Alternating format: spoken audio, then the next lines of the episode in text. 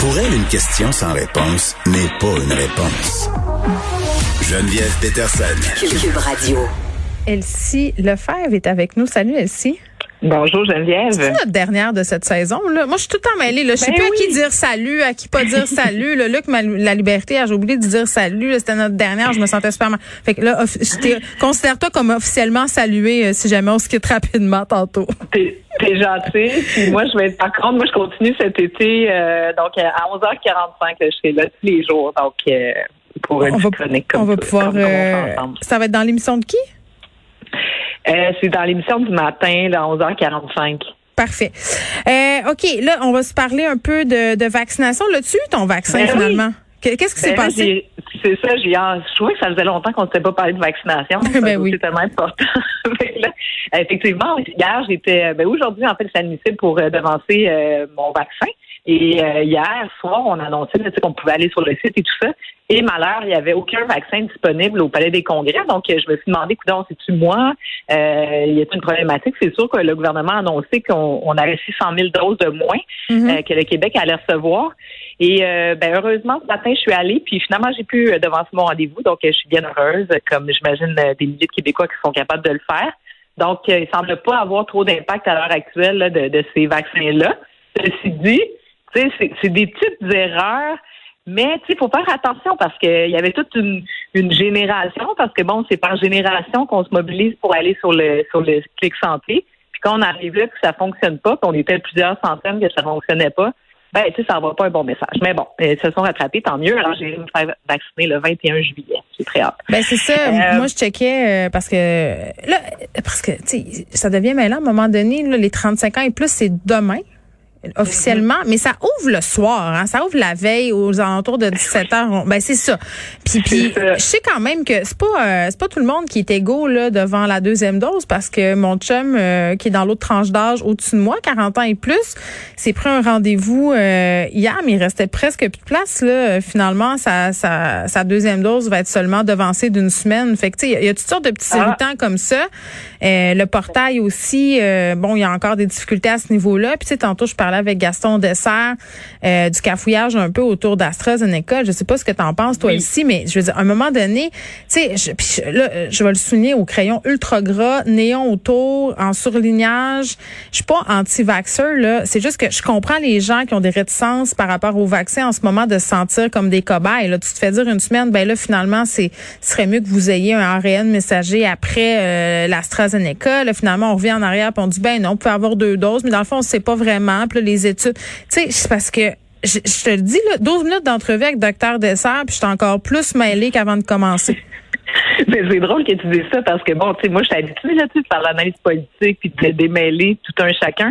Puis dans le dossier AstraZeneca, je relisais les déclarations de Christian Dubé qui ce matin, bon, s'excuse. Puis la semaine passée, il disait bon, qu'il fallait pas mélanger. Exactement. Puis effectivement, c'est vraiment difficile de se retrouver. Puis je pense que le gouvernement a intérêt à clarifier la question sur le- le- la deuxième dose de vaccin ou pas d'AstraZeneca parce que là, ça devient vraiment mêlant. Est-ce que oui ou non, euh, c'est une bonne chose? Parce qu'il y a une recommandation effectivement du comité sur l'immunisation du Québec Mhm. qui dit qu'on devrait pas, tu sais, donc on devrait en fait se faire vacciner par un autre type de vaccin. Mais c'est ce qu'il m'a dit. M. Dubé ce matin, c'est ça, mais M. Dubé ce matin, il dit non, mais c'est une erreur de communication, Non, il n'aurait pas dû dire.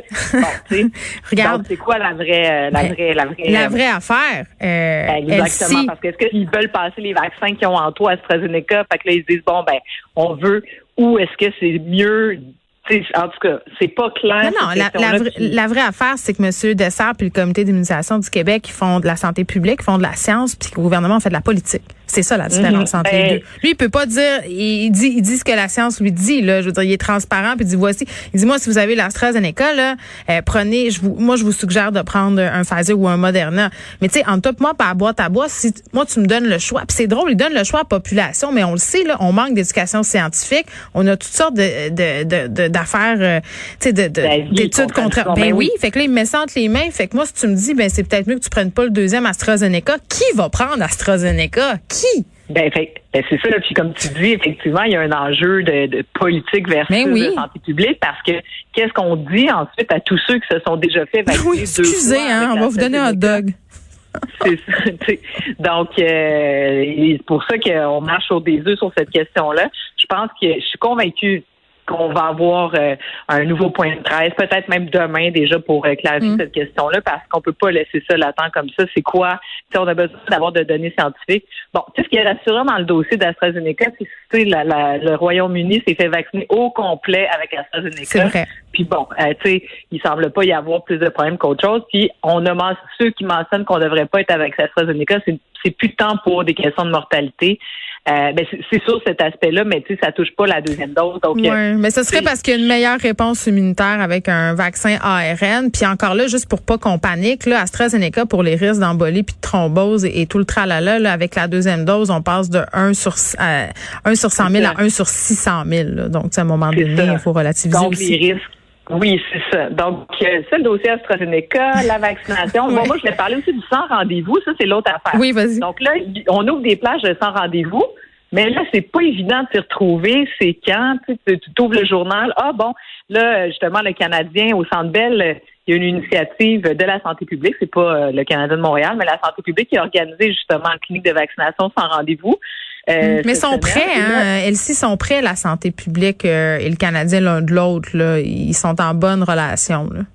Oui, c'est ça. Donc, ils n'ont pas donné l'autorisation pour les matchs, mais donc, il y aura, ils, renouvellent. Donc, il va y avoir pour les matchs 3 et 4 de la, de la clinique sans rendez-vous.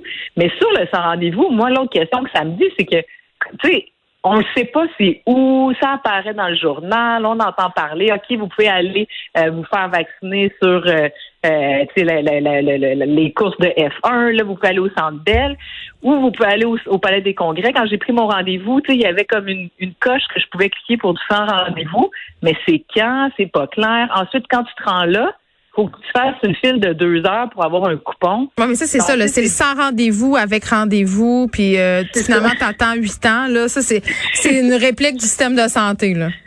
C'est ça. Donc, euh, je pense que si on veut là, rendre ça flexible pendant l'été, il va falloir là, ouvrir là, le sans rendez-vous peut-être de façon plus large et le clarifier. C'est donc expliquer. Est-ce que c'est à tous les jours le matin ou le soir, euh, tu sais, que ça soit le plus systématique pour que, euh, tu sais, dans certains pays, c'était clair, c'est dit bon, ben, c'est une heure avant la fermeture, on mm. donne les doses restantes, donc pointez-vous.